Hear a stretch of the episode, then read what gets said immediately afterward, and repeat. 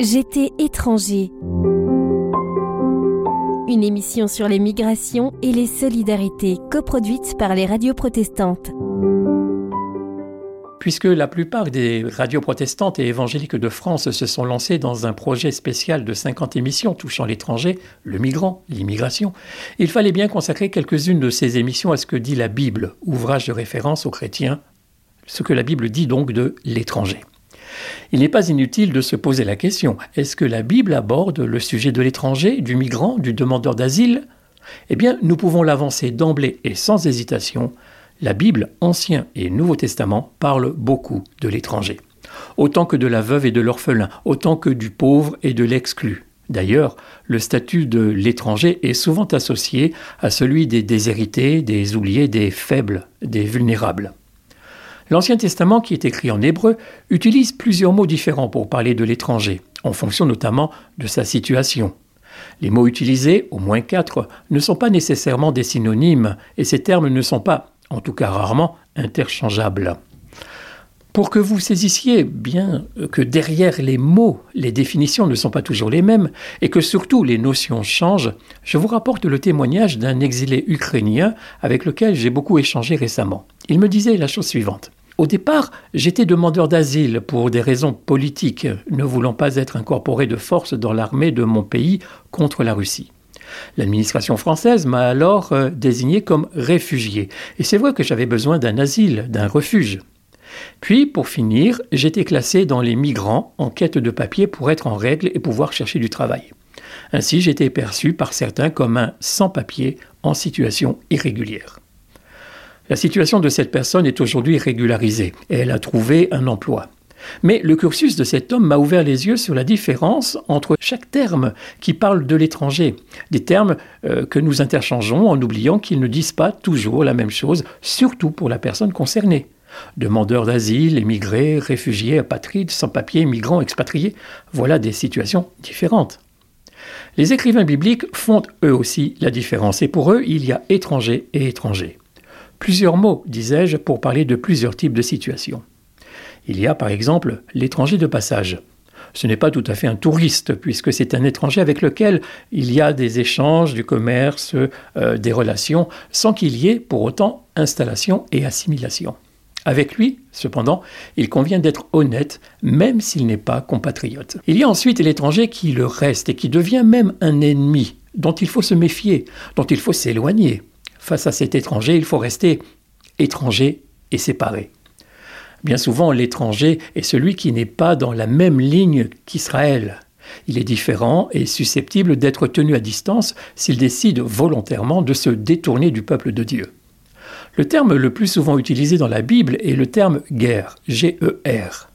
Et son statut est très particulier, parfois difficile à discerner parce que c'est une personne qui mute, qui connaît une mutation, pour ne pas dire une migration.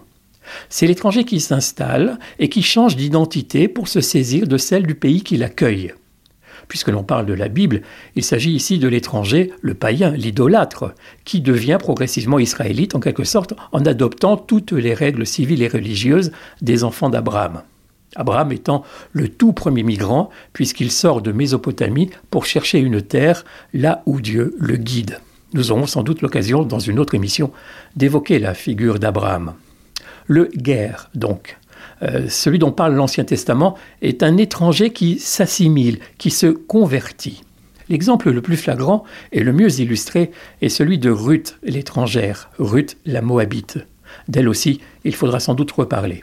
Mais pour l'heure, nous en restons aux généralités. L'étranger est souvent celui qui est étrange, différent, autre. Et du coup, il fait peur. Et particulièrement à l'Israélite de l'Ancien Testament, lui qui se trouve tellement en opposition avec les cultures païennes et polythéistes. Or, Dieu, le Dieu de la Bible, a, à l'égard de l'étranger, une toute autre attitude, et il demande au peuple juif d'en faire autant. Un des textes références se trouve dans le livre de l'Exode, c'est-à-dire dans l'un des cinq livres qui constituent la Torah. Ce texte est plus qu'intéressant parce qu'il évoque plusieurs histoires en même temps. Je le cite. Tu ne maltraiteras pas l'étranger et tu ne l'opprimeras pas, car tu as été toi-même étranger en Égypte. Il n'est pas dit qu'il faut éviter de maltraiter ou d'opprimer l'étranger pour des raisons humanitaires ou fraternelles. Non, il est dit parce que tu as été toi-même étranger en Égypte. Cette expression revient très régulièrement dans la Torah et cela fait écho à l'expérience douloureuse des Hébreux, esclaves en Égypte, et dont Moïse, l'un des plus importants personnages de l'Ancien Testament et sans doute le plus important du judaïsme, et dont Moïse donc les a fait sortir. L'expérience de l'Égypte doit servir de leçon de génération en génération, et elle est martelée plusieurs fois. Il faut se souvenir que le livre de l'Exode, et qui dit Exode dit migration, ce livre donc euh, relate avec précision la souffrance des Hébreux, descendants de Jacob Israël, sous la férule de plusieurs pharaons.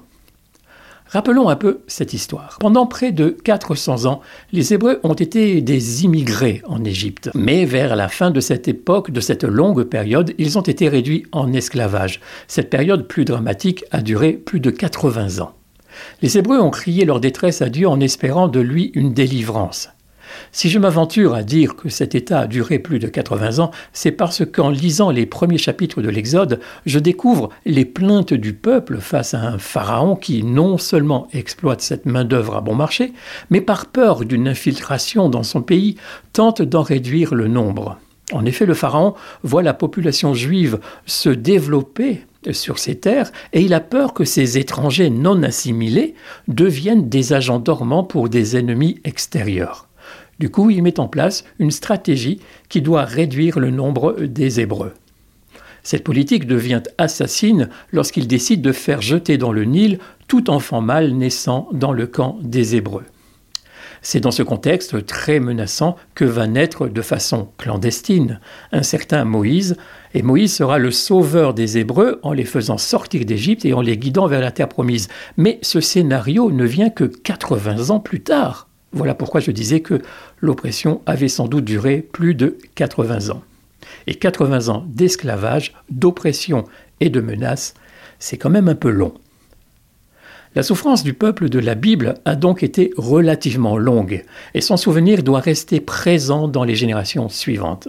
La Pâque annuelle commémore et rappelle la sortie d'Égypte et la fin de l'esclavage, mais le croyant juif doit toujours se souvenir qu'il a été esclave et étranger sur les bords du Nil. Cette histoire marque éternellement la conscience du peuple de Dieu. Et lorsqu'il devient un étranger, l'hébreu ne doit pas devenir une espèce de nouvel égyptien. Son comportement ne doit pas être celui d'un pharaon auprès.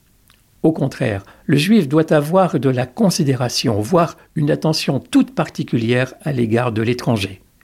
Il doit lui offrir ce qu'il a espéré recevoir et qui lui a été refusé en Égypte, jusqu'à ce que la liberté soit accessible sous la houlette d'un Moïse qui conduit au Sinaï, où sont données les tables de la loi. D'une certaine façon, la Bible dit Tu as été victime, maintenant que tu ne l'es plus, ne deviens pas bourreau, les enfants battus ne doivent pas devenir des enfants qui frappent. Il faut casser le rythme, le cycle infernal. Il faut surmonter la peur en s'ouvrant à l'amour, un amour qui vient d'ailleurs. En Égypte, l'hébreu a été exploité, menacé, oppressé et même exterminé. On lui a imposé des charges de travail, des horaires et des cadences inhumaines. On a essayé de le dégoûter de la vie au point qu'il n'ait plus envie d'avoir des enfants. Et lorsqu'il procrée quand même, dans une espèce d'acte de résistance. On a tué les petits garçons qui venaient au monde en les offrant au dieu Nil. Naturellement, cette histoire est une histoire ancienne qui n'a aucun parallèle possible avec notre époque tellement plus évoluée. Quoi qu'il en soit, le message biblique et donc euh, le message de Dieu reste le même. Je vous ai cité le texte d'Exode 22 il y a quelques minutes. Toujours dans la Torah, on trouve deux autres textes très proches, mais on note la gradation dans le relationnel à l'égard de l'étranger.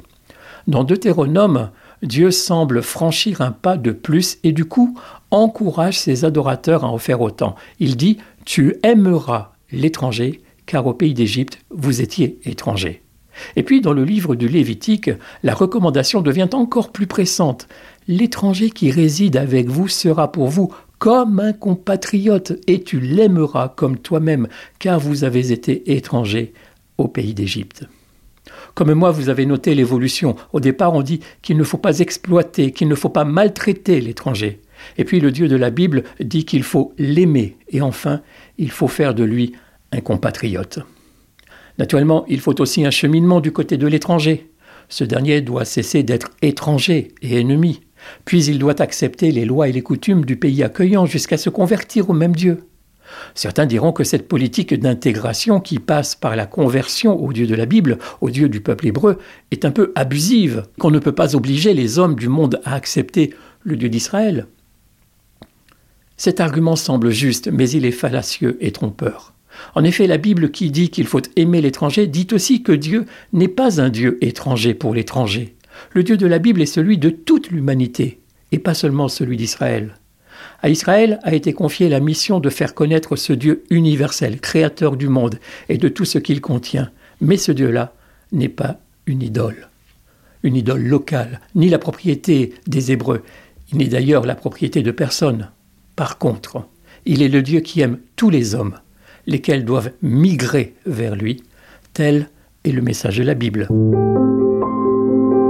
J'étais étranger.